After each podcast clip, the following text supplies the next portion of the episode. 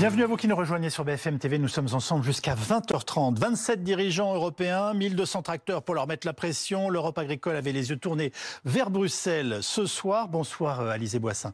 Euh, des milliers de manifestants venus de tous les pays se sont donc rassemblés aujourd'hui dans la capitale belge. Oui, absolument. Une manifestation qui a commencé euh, tôt ce matin aux alentours de 7 heures. À peu près 1300 tracteurs sont venus encercler euh, le centre-ville de Bruxelles. Ils ont euh, bloqué les, principales, les principaux accès pardon, du centre-ville. Et donc, il y avait beaucoup de manifestants eh bien, devant le Parlement. Il y avait des Belges, bien sûr, mais pas seulement. Il y avait des Italiens, des Allemands, des Français. Bref, tous faisaient face au Parlement européen, tandis qu'à quelques mètres de là se tenait eh bien, ce sommet européen avec les différents chefs, les chefs de l'État. Une manifestation qui a commencé, qui s'est bien déroulé euh, dans la matinée et puis il y a eu quelques moments de tension, notamment eh bien en milieu de journée et puis en fin d'après-midi, euh, les manifestants eh bien ont, envoyé des projectiles euh, envers le Parlement ou encore des œufs et eh bien les forces de l'ordre ont repoussé ces manifestants grâce à des lances à eau ou encore à du gaz lacrymogène. Et puis ça s'est un petit peu aussi tendu en fin d'après-midi. Et puis enfin, eh bien certains manifestants, des agriculteurs sont repartis sur leurs tracteurs. Ils ont quitté le centre de centre-ville de Bruxelles. Certains eh bien pour repartir euh, chez eux. Et puis d'autres, eh bien, ils continuent la mobilisation parce que certains nous ont expliqué rejoindre des points de blocage qu'il y avait tout, aux, alentours de la ville euh, de Bruxelles. Et peut-être un mot eh bien, sur euh, les mots qu'on a pu entendre aujourd'hui. Les revendications, elles sont à peu près les mêmes que ce qu'on a pu entendre hein, côté français. Moins de normes, moins de paperasse. Voilà les mots qu'on a pu entendre aujourd'hui lors de cette manifestation. Merci beaucoup, Élisée Boissin, envoyé spécial de BFM TV à Bruxelles avec Eve Fournil. Amélie Rebière, voilà, ces mots d'ordre qu'on vient d'entendre, est-ce qu'ils sont partagés au bout du compte par l'ensemble de, nos producteurs euh, euh, européens? Est-ce qu'il y a une communauté euh, européenne effective qui traverse en ce moment et qui est confrontée aux mêmes difficultés? Oui, évidemment. Et alors, euh, on s'en est d'autant plus rendu compte que moi, j'étais à Bruxelles il y a dix jours. Oui. Euh, on manifestait là-bas déjà. Euh, on a été reçus par des eurodéputés de plusieurs pays différents. Et finalement, euh, je pense que ça, ça nous a motivés aussi pour euh, continuer le combat parce qu'on s'est rendu compte qu'on n'était pas tout seul en Europe en fait à souffrir de ces, de ces normes, de, de cette surtransposition, de ces traités de libre-échange, de cette euh, concurrence déloyale. Ce qui fait qu'on a, on a vu que nos amis belges, nos amis hollandais, allemands, italiens, polonais, enfin, on, était nombreux autour de la table à, à, avoir le même discours en fait. Donc on se rend bien compte que c'est pas euh, le français euh, qui soi-disant râle tout le temps et se plaint euh, pour rien. Non, là on est plusieurs pays autour de la table et plusieurs pays en Europe à se plaindre. En des prix d'agriculture différentes et d'intérêts qui le sont par définition aussi. Mm, mm. Vous vous êtes retrouvés quand même. On s'est retrouvés complètement dans les revendications. Benjamin Duhamel, les principaux syndicats agricoles ont dénoncé tout à l'heure la surdité de l'Europe, mais ils sont entendus ce soir. Madame von der Leyen veut réduire elle-même, je cite, leur fardeau administratif.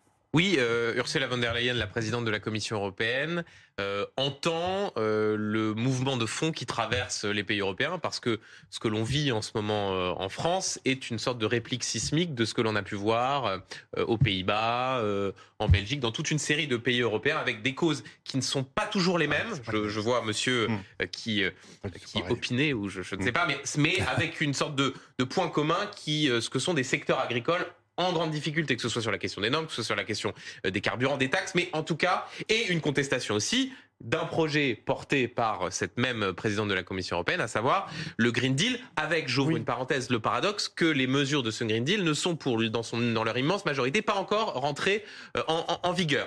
Donc il y a cette volonté de répondre à ce que certains considèrent comme étant une forme de, de surdité. D'abord par nécessité, parce qu'on voit bien qu'il y a des mesures qui n'ont pas été comprises, qui sont extrêmement difficiles à, à, mettre en œuvre. Et puis aussi, euh, pardon de faire un petit peu de politique ce soir, par intérêt pour Ursula von der Leyen, parce que il ne vous a pas échappé que le mandat de la présidente de la Commission européenne arrive à son terme avec les élections européennes en juin euh, prochain, que Ursula von der Leyen espère rester euh, à son poste. Et donc, quand vous avez des exécutifs européens euh, qui tous euh, ont affaire à des crises agricoles dans leurs pays respectifs, eh ben, vous avez plutôt intérêt, quand vous êtes à la tête de l'exécutif européen, de donner des gages à ceux-là même qui ensuite vont se mettre d'accord pour que vous puissiez donc, être là, vous venez de nous dire qu'elle a besoin d'être élue de la Commission européenne. C'est un petit peu ce que j'étais en train de dire. C'est ce que j'ai bien cru comprendre. On va écouter en tout cas un extrait de la prise de parole du président de la République aujourd'hui. S'il faut modifier la loi à nouveau pour améliorer les contrats tripartites entre les producteurs, les transformateurs et les distributeurs, nous le ferons. Ensuite, nous devons intensifier les contrôles. Beaucoup de contrôles ont été pris, les équipes ont été renforcées.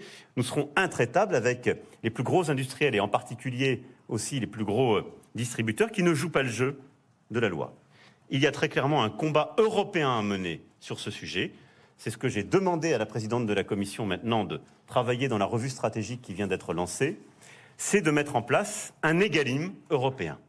C'est-à-dire de s'assurer au niveau de l'Europe qu'il n'y a pas un contournement justement de ce que nous avons fait au niveau français, qui en a inspiré plusieurs autres, par ces grandes centrales d'achat européennes.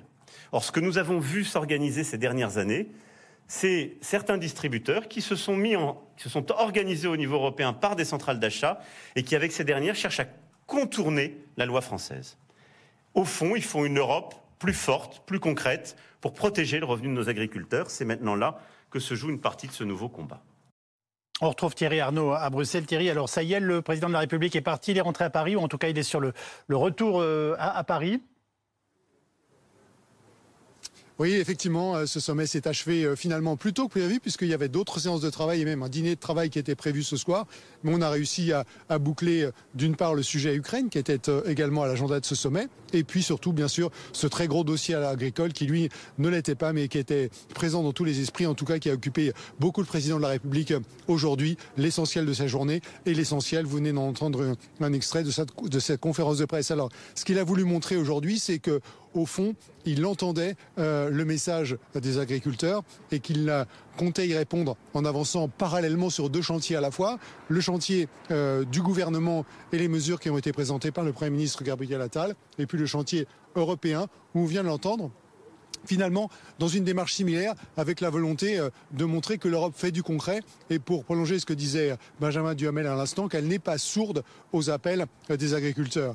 Alors le concret, c'est le lancement de ce chantier d'une loi Egalim européenne, on vient de, l'entendre. C'est la mise en place d'une force européenne de contrôle, euh, euh, des produits alimentaires, notamment euh, importés. Et puis c'est notamment, on en parlait il y a un instant, et ça c'est évidemment au cœur des préoccupations du président de la République, les demandes faites à la présidente de la Commission européenne d'alléger les normes, d'alléger les règlements et surtout d'aller vite et d'aller vite de manière très concrète, puisqu'il y aura un prochain Conseil euh, européen le 26 février, et qu'à cette occasion, eh il est demandé à Ursula von der Leyen de présenter déjà les premières mesures de simplification. Vous restez avec nous, Ursula, qui donc veut se faire euh, réélire. Vous nous le rappelez il y a quelques instants, Benjamin Duhamel. Alors, nous sommes rejoints par Aurélie Catalo, qui est directrice du programme euh, politique agricole et alimentaire à l'IDRIS et l'Institut du développement durable et des relations internationales. Euh, Bruxelles n'a pas entendu le sommet aujourd'hui pour donner quelques gages hein, aux agriculteurs. il y a deux annonces hier qui ont été faites concernant notamment les jachères et concernant l'Ukraine. Cette dernière vise à limiter les importations massives de céréales, d'œufs et de poulets ukrainiens. Est-ce que ce sont vraiment des produits qui étaient importés massivement notamment en France ces derniers mois. Oui, notamment sur le poulet. C'est vrai qu'il y avait une, des volumes d'importation euh, qui étaient assez importants et que c'est une filière qui est déjà particulièrement sensible aux importations puisque, comme ça a été beaucoup dit euh, ces derniers jours sur les plateaux télévisés, en France, on importe un poulet sur deux. Donc évidemment que euh, l'augmentation des volumes d'importation de l'Ukraine contribue un peu à... c'est une goutte d'eau qui fait déborder le vase d'une filière qui est déjà en difficulté, notamment en raison de la grippe aviaire. Ceux qui nous écoutent, quand ils vont faire leurs courses au supermarché ou à la supérette à côté deux. Euh, est-ce qu'ils savent s'ils achètent ou non un poulet ukrainien? C'est pas évident du tout. Je trouve pas ça très clair, moi. C'est pas évident du tout, d'autant plus que euh, la consommation de poulet, elle a explosé sur les 20 dernières années. On est sur du plus 40%. Et c'est surtout des consommations qui prennent désormais la forme un peu de viande cachée, entre guillemets. Donc, c'est des petits morceaux de viande que vous allez acheter dans votre sandwich à la boulangerie, euh, dans un plat préparé. Et on a, par contre, un recul de la consommation du poulet entier, type poulet du dimanche familial. Donc, ça, c'est niveau de gamme de production, le poulet label français. Eux, ils dévissent. On a moins 20% là, sur, sur ces segments là Et par contre, le poulet bas de gamme, qui va être notamment du poulet importé d'Ukraine ou du Brésil, là, on a une explosion de la consommation parce que les consommateurs n'ont pas forcément conscience qu'ils mangent de la viande, qu'ils mangent du poulet et d'où vient ce poulet. Il y a une vraie question là? Oui, il y a une vraie question sur le, sur le poulet. Pour moi, c'est un, des exemples assez emblématiques. Euh, effectivement, on importe la moitié de nos poulets. Mais en même temps, quand on regarde notre production de poulet et notre consommation, en gros, on est couvert à peu près à 90%. Ça veut dire qu'on exporte des poulets. Ça veut dire que la, nature des poulets que nous produisons, et vous l'évoquez, n'est pas celle que nous consommons. Oui. On est, on est fiers de nos poulets de label mmh. rouge, mais c'est plus trop ça qu'on mange quand on prend des nuggets ou des, des choses comme ça. Donc ça, c'est un problème qui est, qui, est, qui est, interne à la filière. Mmh.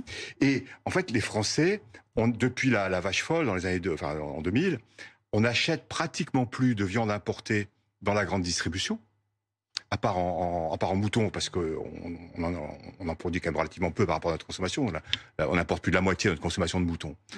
Donc on, on en achète du mouton. Mais, mais autrement, on n'en achète pas. Et, et, en fait, pourquoi on n'achète pas? Parce qu'on vous en propose plus dans les grandes surfaces. Pourquoi on vous en propose plus, sauf caché dans les plats cuisinés? Voilà. Parce que vous l'achetez pas. Par contre, là où on en consomme, c'est quand on va euh, dans la restauration rapide, le snacking, quand on va au restaurant, quand on va à la cantine. Là, et dans les mesures, il m'a semblé comprendre qu'il y avait des, il y avait, il avait été annoncé une transparence et une traçabilité. Oui, dans l'étiquetage. Voilà, dans, sur les, dans, dans l'étiquetage, ça c'est un élément Alors, structurant pour que quand on aille, quand on va à la cantine commerciale ou à, ou à la cantine de, de, de, de l'entreprise, on sache ce que l'on mange, parce qu'en fait, globalement, les Français n'achètent pas de viande importée parce qu'ils n'ont pas confiance. Alors, ce qui est très clair, c'est que quand c'est made in France, on le voit généralement et c'est mis en valeur parce que ça devient un argument. En revanche, je ne vais pas vous dire que c'est dissimulé, notamment dans les plats cuisinés ou chez le type chez qui on va acheter son, son éventuel euh, euh sandwich, mais euh, voilà, ça, ça n'est pas traité de la même façon. Mais c'est quand même moitié-moitié, si je vous ai bien compris, hein, dans les chiffres. En oui, c'est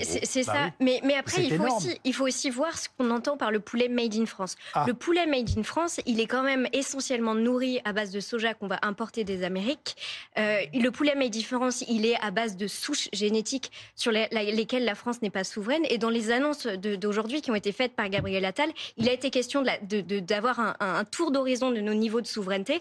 Eh bien, ça, ce sont des questions qui sont à prendre en considération aussi. Quand on mange en fait un produit final français, il faut s'interroger est-ce que derrière toutes les ressources, tous les intrants qui sont requis à la fabrication de ce poulet ou d'un autre aliment, est-ce que là aussi on a une souveraineté sur ça Et la plupart du temps en France, la réponse est non, malheureusement. Alors, il y a, Marine Colli, le président de la République a pointé un milliardaire ukrainien qui serait à l'origine de tous ces poulets qui déboulent. Ça paraît extraordinaire. Enfin, c'est. Ouais, Il a raison. On, on, est dans le cliché de l'agriculture ultra-libérale. Là, pour le coup, effectivement, oui. ce qu'on qu perçoit, c'est que les exportations qui explosent de poulets ukrainiens vers notamment le marché européen ne bénéficient pas beaucoup euh, à l'ensemble des agriculteurs. Et on est vraiment, effectivement, sur un modèle ouais, très cliché de tout ce qu'on peut dénoncer chez nous quand on parle d'agro-industrie. Ouais. Là, effectivement, c'est une agro-industrie, mais à une échelle qu'on qu qu ose imaginer, euh, qu'on ose imaginer Parce en France. qu'on est dans des chiffres absolument invraisemblables. C'est ce qui se Exactement. dit, c'est qu'il y, y, a un producteur, je ne sais pas si c'est vrai, hein, qu'il y a un producteur ukrainien ukrainien, fait une entreprise, une entreprise oui, ukrainienne. Qui a, qui a, des propriétaires. Donc, voilà, euh, voilà. Qui, a, qui, a, différentes, oui. c'est pas au même endroit, qui a oui. différents. Euh, qui représenterait grosso modo la production de la Bretagne. Milliardaire, a dit le président de la République aujourd'hui. Donc oui, je pense qu'il voulait. Non, non, mais voilà, il voulait. tout seul ce que produit la Bretagne, le gars, il est milliardaire. Il n'y a, pas, y a pas photo. Hein. euh, bah, Est-ce que vous trouvez que le président aujourd'hui a pris la parole de façon claire Vous, vous, vous qui attend, qui est, enfin, j'imagine qu'il attendait beaucoup de choses encore ce soir? Oui, on attendait beaucoup de choses. Euh, moi, je pense qu'il est complètement à côté de la plaque. Ah. On, euh, on ne l'attendait pas sur un discours, euh, sur des contrôles. Euh, alors, l'égalim européen, on a un égalim français qui ne marche pas. Du coup, on va essayer égalim européen qui ne marchera toujours pas. Voilà. Euh, on, on l'attendait sur euh, des questions de traité de libre-échange surtout. On parle euh, du prochain euh, Conseil communautaire du 26 février. Quand j'étais à Bruxelles il y a dix jours, il s'est signé en Commission internationale de commerce le traité de libre-échange avec le Chili. C'est plusieurs milliers de tonnes de volailles qui vont être importés en France sans, aucune, euh, sans aucun contrôle de normes également, et qui va être ratifié le 26 février. Là. Voilà. Donc on l'attendait sur ces questions. On ne l'attendait pas sur des questions de contrôle. Enfin, euh, que Gabriel Attal nous parle de contrôle, euh, nous parle des galimes, de, de loi comme il veut, mais on attendait le président de la République sur un, une protection de l'agriculture en France et via l'Europe principalement. Ah, vous nous parlez du, du, poulet chilien. Thierry Arnaud, sur ce sujet de, de l'opposition au, au, Mercosur, le président est-il isolé? On pense notamment à l'Allemagne, dont le chancelier dit être fan absolu, lui, du, du Mercosur. Mmh. L'Espagne aussi. Alors, ce qui est clair, effectivement, Yves, c'est que la euh, position française ne fait pas l'unanimité sur ce euh, sujet. Le président s'est félicité une nouvelle fois que les négociations soient suspendues avec ces pays, le Brésil, l'Argentine, l'Uruguay, euh, Paraguay. Elles étaient sur le point d'aboutir. il y a eu manifestement des difficultés techniques euh, d'une part, euh, l'élection d'un président argentin avec des intentions un peu incertaines a évidemment ajouté à la confusion euh, générale. En tout cas, pour l'instant, ces sujets sont suspendus et la France reste opposée à l'accord tel qu'il est défini aujourd'hui. Précisément pour toutes les raisons que vous venez euh, d'évoquer, parce qu'il est perçu comme déséquilibré cet accord, il est perçu comme n'imposant pas aux producteurs de produits agricoles euh, de l'Amérique latine les mêmes contraintes euh, qu'aux producteurs européens et singulièrement en France. C'est la position sur laquelle il entend se continuer à se battre, le président français, mais vous avez raison de souligner qu'il y en a qui poussent exactement en sens inverse. C'est le cas de l'Allemagne. Vous avez dit pourquoi Pour des raisons évidentes, parce qu'il y a dans ces pays un très gros marché pour l'automobile, pour la chimie, pour la machine-outil. Suivez mon regard euh, vers les producteurs de tous ces secteurs. Ils sont pour l'essentiel, bien entendu, en Allemagne. C'est le cas de l'Espagne aussi, qui entretient des relations économiques assez étroites avec l'Amérique latine et qui pousse très fort également en faveur de ce, de ce traité. Donc le sujet est suspendu pour l'instant, il n'est pas clos, il va revenir sur la table et il va falloir que la France, euh, si elle entend rester sur cette position, continue à se battre parce qu'il y aura euh, autour de la table des gens qui restent d'un avis fondamentalement différent. Ajoutons un dernier point qui est quand même pas totalement négligeable, c'est que les échanges des pays du Mercosur avec l'Europe aujourd'hui profitent à l'Europe et dégagent un excédent commercial de plusieurs dizaines de milliards d'euros. Et dites-moi, Benjamin Duhamel, euh, on n'a pas toujours, nous Français, et notamment le président de la République, été hostile au Mercosur. Hein. Je vous confirme. Euh, si on reprend la généalogie des prises de position du président, du président de la République sur le Mercosur, l'année de bascule a été 2019.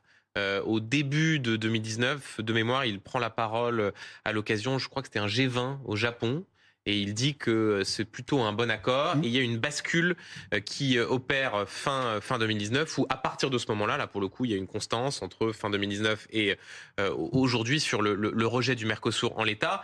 La difficulté, c'est euh, que au même au moment même où la France tenait ses positions, vous avez non seulement d'autres pays européens, vous l'avez cité Yves, les déclarations encore aujourd'hui du chancelier allemand euh, Olaf Scholz, et puis vous avez aussi le vice-président exécutif de la Commission européenne, Monsieur Dombrovskis, qui continuait à expliquer qu'il souhaitait euh, qu'il y ait une conclusion euh, avant la fin de la mandature, c'est-à-dire avant la fin de, de du, du, mois de juin, même si les choses sont claires.